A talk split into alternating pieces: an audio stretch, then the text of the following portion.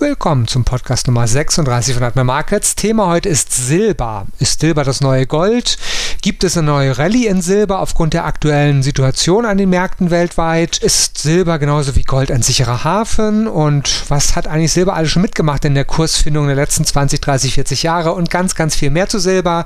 Wohin geht die Reise in Silber? Ein kleines Spezial, weil Silber jetzt in diesen Tagen ein bisschen mehr in der Diskussion ist. An meiner Seite wieder der Hauptmoderator und Datewetter Jens Klatt. Ja, hallo auch von mir. Freue mich riesig hier sein zu dürfen. Ja, also Silber, das neue Gold oder das zweite Gold. Wohin geht die Reise mit Silber? Ist Silber sicherer Hafen und so viel mehr, was eben schon gesagt wurde. Gleich geht es los. Hier ist das Börsen- und Tradingwissen zum Hören. Zuhören, lernen, handeln. Einfach traden. Let's make money. Der Börsen- und Trading-Podcast von Admiral Markets. Das Rechtliche. Handeln Sie verantwortungsvoll. Unsere Publikationen liefern eventuell auch unverbindliche Markteinschätzungen. Marktmeinungen, Kommentare und Analysen stellen ausdrücklich nie eine Empfehlung zum Kaufen, Halten oder Verkaufen dar. Forex und CFDs sind Hebelprodukte und nicht für jeden geeignet. Der Hebeleffekt multipliziert Ihre Gewinne, aber auch die möglichen Verluste. CFDs sind komplexe Instrumente und gehen wegen der Hebelwirkung mit dem hohen Risiko einher, schnell Geld zu verlieren. 71% der Retail-Kunden verlieren Geld beim CFD-Handel mit diesem Anbieter. Sie sollten überlegen, ob sie verstehen, wie CFDs funktionieren und ob sie es sich leisten können, das hohe Risiko einzugehen, ihr Geld zu verlieren. Starten Sie mit einem Demokonto, wenn Sie neu in den Handel einsteigen.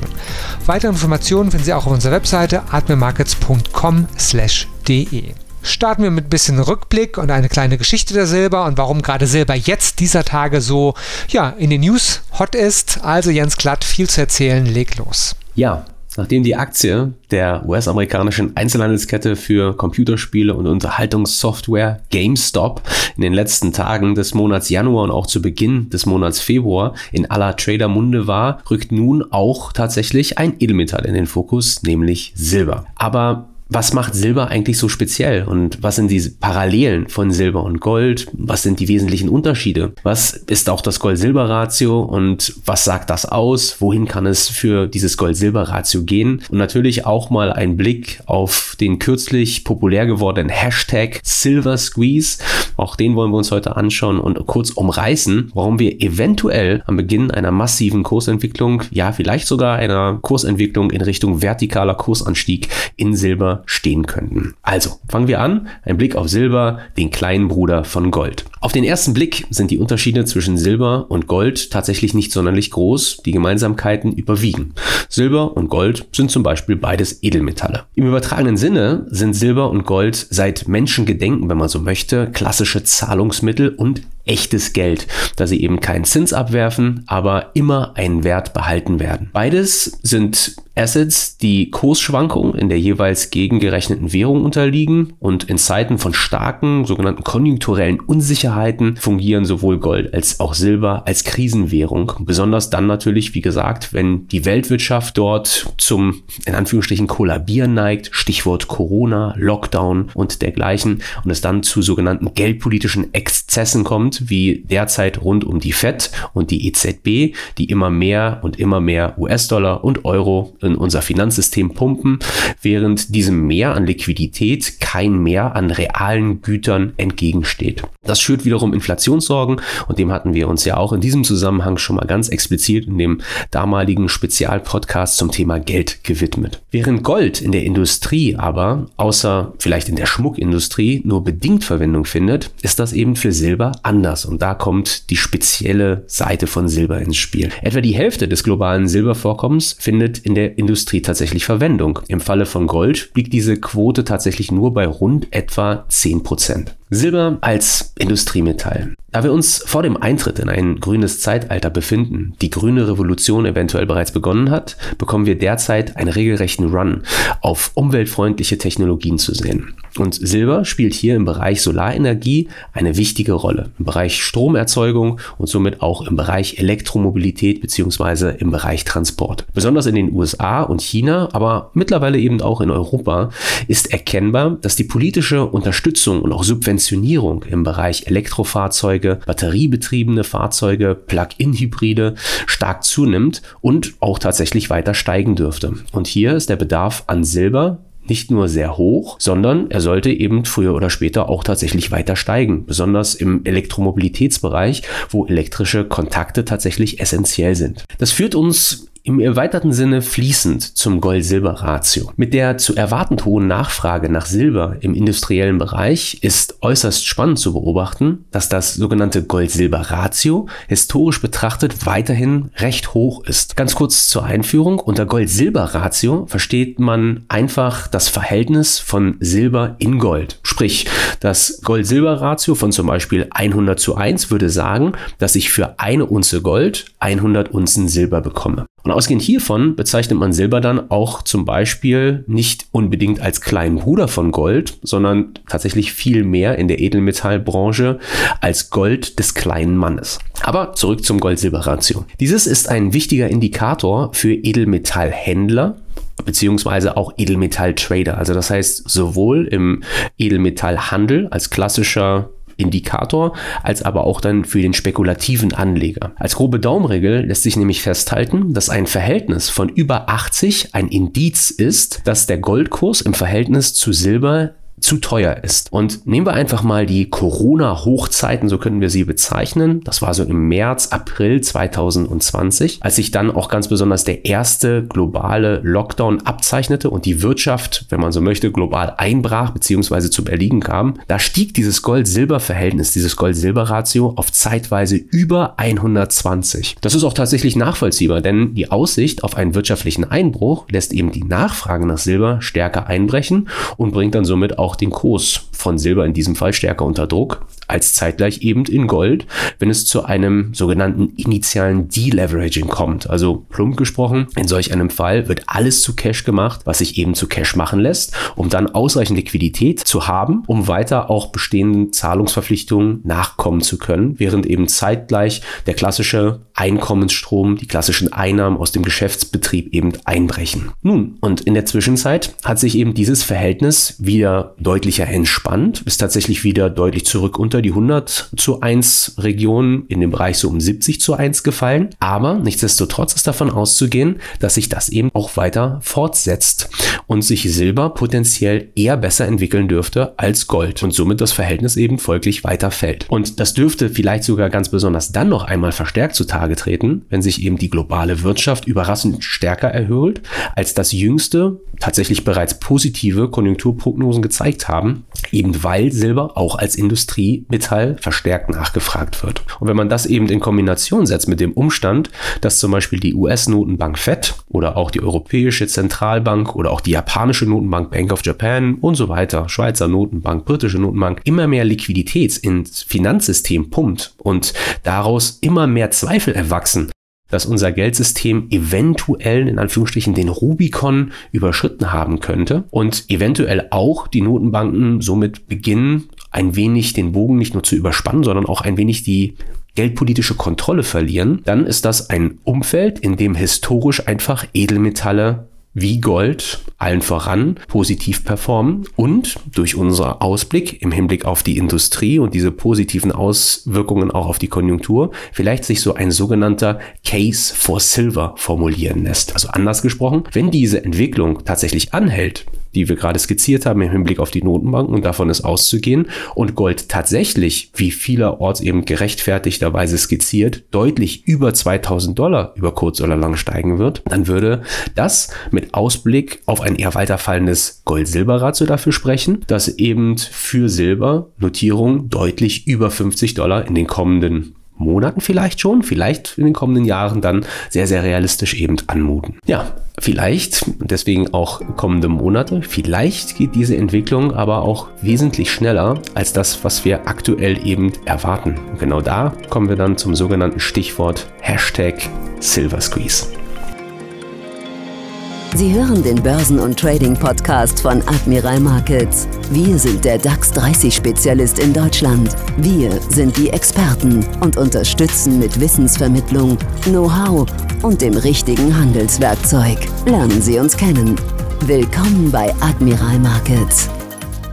In den vergangenen Wochen hat wenn man so möchte, eine neue Generation von Tradern, junge Spekulanten und Privatanleger, die Hedgefondsbranche so ein wenig aufs Korn genommen. Und während sich das im ersten Moment etwas, sagen wir mal, niedlich anhört, ist das durchaus einen detaillierteren Blick wert. Ursprünglich hatten nämlich diese, nennen wir sie mal jungen Wilden, diese neuen Spekulanten am Markt sich zum Ziel gesetzt, einfach mal ein paar Hedgefonds mit sogenannten initiierten Short Squeezes in sogenannten Low Floats Stocks ein wenig zu ärgern etwas weniger kryptisch gesprochen. Man hat einfach den Umstand ausgenutzt, dass von Aktien wie GameStop nicht viele Stücke umgehen bzw. gehandelt werden, hat diese eben gekauft, dann noch mit Optionen, also Derivaten, ein wenig gezündelt, nachgebrannt, wenn man so möchte. Und naja, das hat dann dazu geführt, dass eben Hedgefonds, also professionelle, institutionelle Marktteilnehmer, Finanzmarktteilnehmer, eben die besonders auf fallende Kurse setzen, eben Aktienpositionen eindecken mussten, also Aktien haben zurück zurückkaufen müssen, von denen aber eben nicht genügend da waren. Und infolgedessen sind wir dann vertikal kurstechnisch in diesen Aktien, in dem Fall in GameStop, eben in den Himmel geschossen. Und genau diesen Knappheitsgedanken, den wollen eben jetzt diese jungen Wilden, diese neuen Spekulanten am Markt im Hinblick auf den Silbermarkt anwenden. Bevor wir hier in die Details gehen, müssen wir erstmal so ein wenig Future-Theorie einführen. Also Future, das heißt also ein Finanzprodukt hier beleuchten, welches an einer Terminbörse gehandelt wird. Nehmen wir also den Silber Futures Kontrakt, der an der COMEX, der Warenterminbörse in New York gehandelt wird, wo eben Edelmetall Futures gehandelt werden. Und dieser Silber Future Kontrakt ist ein Warentermingeschäft beziehungsweise ein physisches Geschäft. Und das bedeutet etwas konkreter gesprochen, ein Trader, der jetzt einen Silber Future Kontrakt kauft, der also diese Position long ist, der hat zwei Möglichkeiten nach Ablauf dieses Kontraktes, der dann immer monatsweise verfällt. Und zwar einerseits die Möglichkeit, sich dieses Geschäft bar ausgleichen zu lassen, also die entsprechenden US-Dollar auf sein Konto buchen zu lassen. Aber er hat eben auch ein Recht auf physische Lieferung, eben seitens der Gegenpartei. Das bedeutet also, er könnte sich dann im jeweiligen Umfang hier diese Silber-Gegenwertposition liefern lassen. Und das bedeutet eben sehr konkret, dass eben nach Ablauf des Kontraktes und sollte es eben nicht zu diesem Rollover kommen, dass dann diese COMEX, also diese Börse, die für dieses sogenannte Settlement, für diesen Ausgleich zuständig ist und diese eben verpflichtend eingegangen ist, diese Gegenposition, dann hier schauen muss, dass es eben zu diesem physischen Ausgleich kommt. Nun allerdings das Problem vor welchem die COMEX eben steht. Die COMEX hat über die Jahrzehnte einen Papier-Edelmetallmarkt geschaffen, der zum Beispiel in diesem konkreten Fall mehr als 500 Mal so groß ist wie der echte physische Silbermarkt. Also das bedeutet im Endeffekt, man hat im übertragenen Sinne eine Art Schneeballsystem erschaffen. Und bis zum März 2020, also bis es zu diesem Corona-Lockdown bzw. dieser Eskalation und dieser damals massiven Volatilität kam am Markt, war das kein Problem. Denn denn ein Großteil der in Silber, aber auch in Gold getätigten Transaktionen wurde eben bar ausgeglichen. Also das heißt, man hat sich das einfach fiktiv in US-Dollar in Anführungsstrichen auf die jeweils beteiligten Konten eben buchen lassen. Jetzt hat aber Corona eben diese Welt, in der wir leben, nachhaltig verändert. Und zwar nicht nur, dass sich mehr und mehr Sorgen rund um die globale Konjunktur breit machen. Durch die Flut an US-Dollar und Euro, die von eben der US-Notenbank Fed und der EZB über die Märkte schwappen gelassen werden, wächst eben der Zweifel an der Glaubwürdigkeit unserer Herrscherinnen in Anführungsstrichen über unsere US-Dollar und unsere Euro. Also das bedeutet etwas anders. Man könnte die aktuelle Zeit auch als eine solche bezeichnen, in welcher besonders der sogenannte Reservewährungsstatus des US-Dollars so ein bisschen in Frage gestellt wird. Bis jetzt war das eher selten der Fall, wenn es überhaupt jemals zur Debatte stand, dass der US-Dollar die Weltreservewährung Nummer eins ist. Aber wenn eben nun sogar Elon Musk zum Beispiel beziehungsweise sein Unternehmen Tesla verkündet, dass er einen Teil der verfügbaren verfügbaren Cash-Reserven in digitale Währungen wie Bitcoin, aber auch physische Edelmetalle bereit ist zu stecken, dann scheint die Situation doch relativ ernst zu sein. Und das macht sich eben auch am Future-Markt bemerkbar. Statt sich in US-Dollar bar ausgleichen zu lassen, halten vermehrt Spekulanten, Trader dieser Future-Position diese über den Verfallstermin und wollen dann eben nicht in bar auf ihrem Konto in US-Dollar ausgeglichen werden oder bezahlt werden, sondern eben physisch den jeweiligen Gegenwert in Silber zum Beispiel geliefert bekommen. Und das wäre auch kein Problem, wenn genug physisches Silber verfügbar ist. Es ist aber nicht genügend physisches Silber da, wenn man so möchte. Dieser fiktive Papiermarkt, der ist eben mehr als 500 mal so groß wie der reale Markt. Und dadurch kann es tatsächlich schnell passieren, dass mehr physische Lieferforderungen eben anstehen oder ausstehen, die eben die COMEX tatsächlich physisch nicht ausgleichen könnte. Fakt ist, dass das tatsächlich kein Hirngespinst ist, sondern dass sich diese Spannung bereits über das gesamte gesamte Jahr 2020, ab März dann ganz besonders häufig gezeigt haben. Kommen wir in diesem Zusammenhang mal zu einem anderen Ereignis, an das sich vielleicht viele erinnern können. Den Tag nämlich,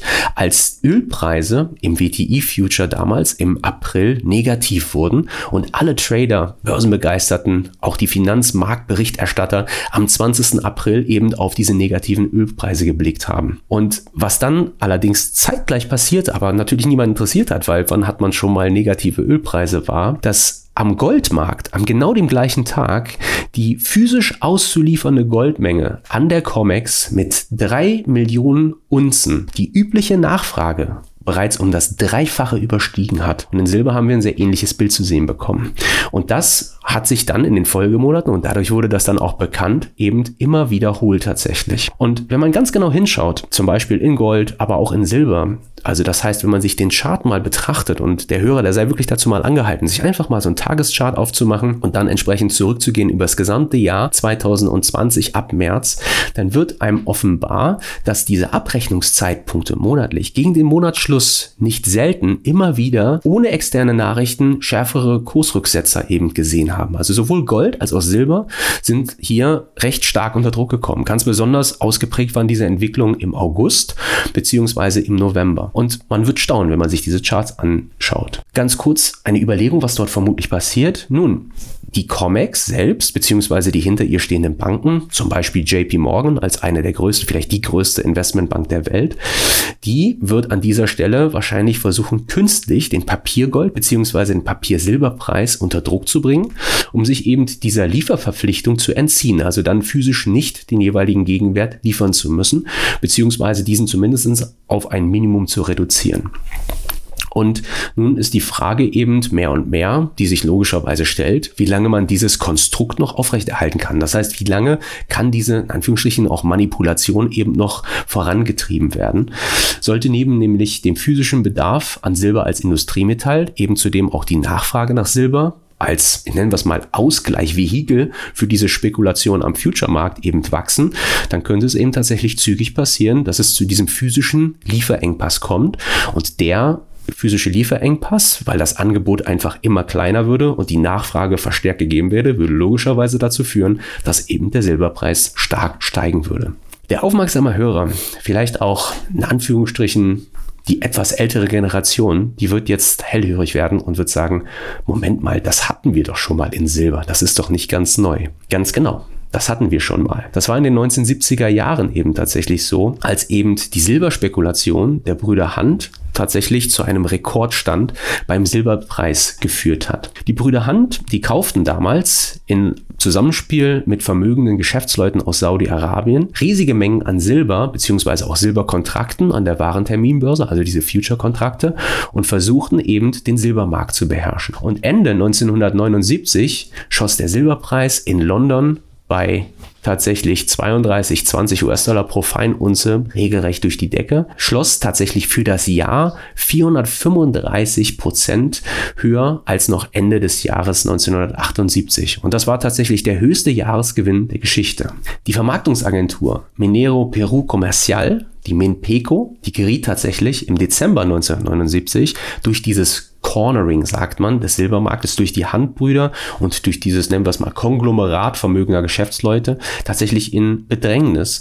Denn die Händler, die hatten viermal so viel Silber leer verkauft, also sie hatten im Grunde genommen eine Short-Position auf, aufgebaut und auf fallende Kurse eben gesetzt, wie sie besaßen und diese aber nicht liefern konnten. Und ähm, hat somit dann auch entsprechende Verwerfung damals an den Finanzmärkten nach sich gezogen. Als dann allerdings Mitte Januar 1980 der Silberpreis auf dann zeitweise den aktuellen Höchststand rund um 50 US-Dollar pro Unze stieg, da hat dann die Börsenaufsicht eingegriffen und andere Regeln dann an der COMEX, an dieser Warenterminbörse eingeführt, indem selbst diese Regel die Silver Rule 7 eben verhängt wurde. Und in dieser heißt es, dass keine weiteren Käufe mehr getätigt werden dürfen, also keine neuen Long-Positionen auf steigende Kurse eben spekulierend eingegangen werden dürfen. Und es wurde ein sogenannter Liquidation-Only-Handel angeordnet. Das heißt, es durften nur noch bestehende Long-Positionen gegen bestehende Short-Positionen ausgeglichen werden, beziehungsweise es durfte im übertragenen Sinne nur noch entsprechende Long-Positionen verkauft werden. Einfach gesprochen, Silber konnte nur noch fallen und tat das dann auch. Wenn man lange, lange den Chart zurück betrachtet, dann wird das relativ schnell offenbar, wie dramatisch Silber damals dann im Preis zusammenbrach. Fassen wir für heute zusammen. Was sind die Key Facts? Und was sollte ich jetzt als nächstes tun? Wenn jetzt in der aktuellen Situation, in der wir uns befinden, nämlich ähnlich jener Anfang 1980, eben hier die Comex erneut in Bedrängnis gerät, dann sollte tatsächlich erwartet werden, dass es zu einer Änderung der Spielregeln kommt. Das heißt also, die Comex, die wird einfach hergehen und wird entsprechend die Handelsbedingungen für die Marktteilnehmer ändern. Das ist auch tatsächlich schon geschehen. Am Montag, nachdem es zu dieser Hashtag Silver Squeeze kam, wurde erstmal die Sicherheitsleistung, die zu hinterlegen war für das Halten einer Silberposition, nach oben angehoben. Aber es könnte auch tatsächlich sein, sollte es hier zu Verwerfungen oder einer potenziellen Manipulation des Silberpreises ähnlich wie in den 1970, 1980er Jahren durch die Handbrüder kommen, dann eben durch eine, nennen wir sie mal Privatanleger-Army, dass dann entsprechend eben hier der Handel deutlich eingeschränkt wird für diese Privatanleger oder auch, dass man den Handel beispielsweise eben aussetzt. Unabhängig davon aber, wie sich das entwickeln wird, bin ich natürlich als aktiver Trader gespannt, ob sich das nicht kurzfristig doch sehr spannend darstellen könnte und vor allem auch welche charttechnischen Level da vielleicht eine Rolle spielen. Und da, glaube ich, verläuft die aktuelle Linie im Sand rund um die 30 Dollar Marke, vielleicht knapp oberhalb. Wenn nämlich dieses Level, was jetzt im ersten Anlauf Anfang des Monats noch seitens der Großen in Anführungsstrichen hat verteidigt werden können, bricht, dann wird es tatsächlich ein heißer Tanz, könnte man sagen. Nicht etwa, weil immer mehr Privatanleger dann eben in den Silbermarkt strömen würden und den Kurs immer höher und immer höher treiben. Nein, es wäre eher so, weil dann eben auch andere Trader und besonders Hedgefonds auf den Plan treten würden. Große institutionelle dann eben ein entsprechendes Kaufinteresse in den Markt geben würden und sicherlich auch gehebelt über Futures, Optionen, andere Derivate in den Markt kommen und strömen dürften. Und der Hauptfokus, der würde dann mit Überschreiten dieser 30er Marke zügig die 35er Region in den Mittelpunkt des Geschehens rücken. Und genau da könnte dann etwas stattfinden, nämlich das bezeichnet man auch als Absicherungswettlauf. Also das bedeutet, ich hätte ja dann die Verpflichtung, im jeweiligen Gegenwert eben Silber physisch liefern zu müssen. Und dann würde man im Grunde genommen einen, einen Wettlauf um ausreichend Silber eben zu sehen bekommen, der dann eben Silber den Silberpreis in diesem Fall ähnlich vertikal durch die Decke schießen lassen würde, wie beispielsweise GameStop. Spekulieren könnte man auf solchen Kursverlauf auch via CFD, ein rein bar ausgeglichenes und rein für den aktiven Trading-Bereich ausgelegtes Konstrukt über Admiral Markets. Das hat mehrere Vorteile. Zum einen habe ich eben die Möglichkeit, mein Trading hier sehr gut zu skalieren und auch Risiko-Money-Management technisch auszugestalten. Also das bedeutet, ich habe hier sogar die Möglichkeit, mit kleinsten Beträgen entsprechend mein Konto zu kapitalisieren und dann auch Positionen im Silber aufzubauen. Habe zudem, und das ist vielleicht noch wesentlicher in diesem Zusammenhang, als Privatanleger mit meinem Konto keine Nachschusspflicht an dieser Stelle. Da man in den kommenden zwei bis drei Monaten eben einen wilden Ritt erwarten sollte, scharfe Kursanstiege auf der einen Seite, auch scharfen Kursrücksetzern auf der anderen Seite entgegenstehen, ist das eventuell eine sehr, sehr solide und auch eine sehr, sehr interessante Möglichkeit, eben entsprechend dann an einer solchen Spekulation im Silbermarkt teilzuhaben, eben via CFDs, um dann eben in diesem Zusammenhang seinen Enkeln vielleicht aus seinem Trading-Alltag vor einigen Jahrzehnten eben erzählen zu können, ich war dabei. Aber was auch immer sie jetzt aus diesen geschilderten Gedanken rund um die Entwicklung im Silbermarkt eben machen, ein hochspannender Markt, eine hochspannende Entwicklung eben nicht nur durch diese Hashtag Silver Squeeze, sondern auch durch die Verwendung von Silber in der Industrie und die langfristigen Überlegungen, die dahinter stecken, die verstärkte Nachfrage, die zu erwarten ist, eben ganz besonders in der aktuellen grünen Revolution, in der wir uns wiederfinden. Ich würde Ihnen auf jeden Fall empfehlen, passen Sie immer gut auf Ihre Stops auf und allzeit Happy Trading. Vielen Dank an Jens Klatt. Vieles, vieles zu Silber, weil es momentan wirklich in den Nachrichten überall ist. Was wird mit Silber? Wird es ähnliche Kapriolen werfen am Markt wie GameStop oder andere? Was auch immer. Sie haben den großen Vorteil, wenn Sie CFDs traden möchten, mit Admiral Markets auf beide Richtungen setzen zu können. Kapriolen kann bedeuten Achterbahnfahrt nach oben steil oder auch irgendwann nach unten. Und wenn Sie sagen, Sie möchten in beide Richtungen der Börse handeln, dann bleibt Ihnen fast nur die Möglichkeit mit CFDs das zu machen. Demokonto sollte immer zum Anfang stehen, wenn Sie es ausprobieren möchten. Auch Silber mit Echtzeitkursen, Echtzeitcharts und unter realen Bedingungen testen. Bloß halt nicht mit echtem Kapital, sondern mit virtuellem Spiel- oder Demokapital. Laden wir Sie herzlich zu ein, admirmarkets.com/de. Da können Sie das Demokonto in Ruhe ausprobieren und beantragen. Und ich sage Dankeschön für den Podcast Nummer 36 von Admir Markets. Wir hören uns bestimmt bald wieder. Dankeschön für Ihr Interesse und natürlich neben dem Podcast youtube.com slash admirmarkets.de. Da haben wir fast jeden Tag ein bis drei Videos, Podcasts zum Hören und Videos zum Hören und zum Schauen. Freue mich, wenn Sie auch da mal vorbeischauen. Beste Grüße, sagt Admir Markets Jens Schanowski. Das war Let's Make Money, der Börsen- und Trading-Podcast von Admiral Markets. Schauen Sie auch in unserem YouTube-Kanal vorbei, um tägliche Analysen über die interessantesten Märkte zu erhalten. Alle Angebote von uns finden Sie auf unserer Internetseite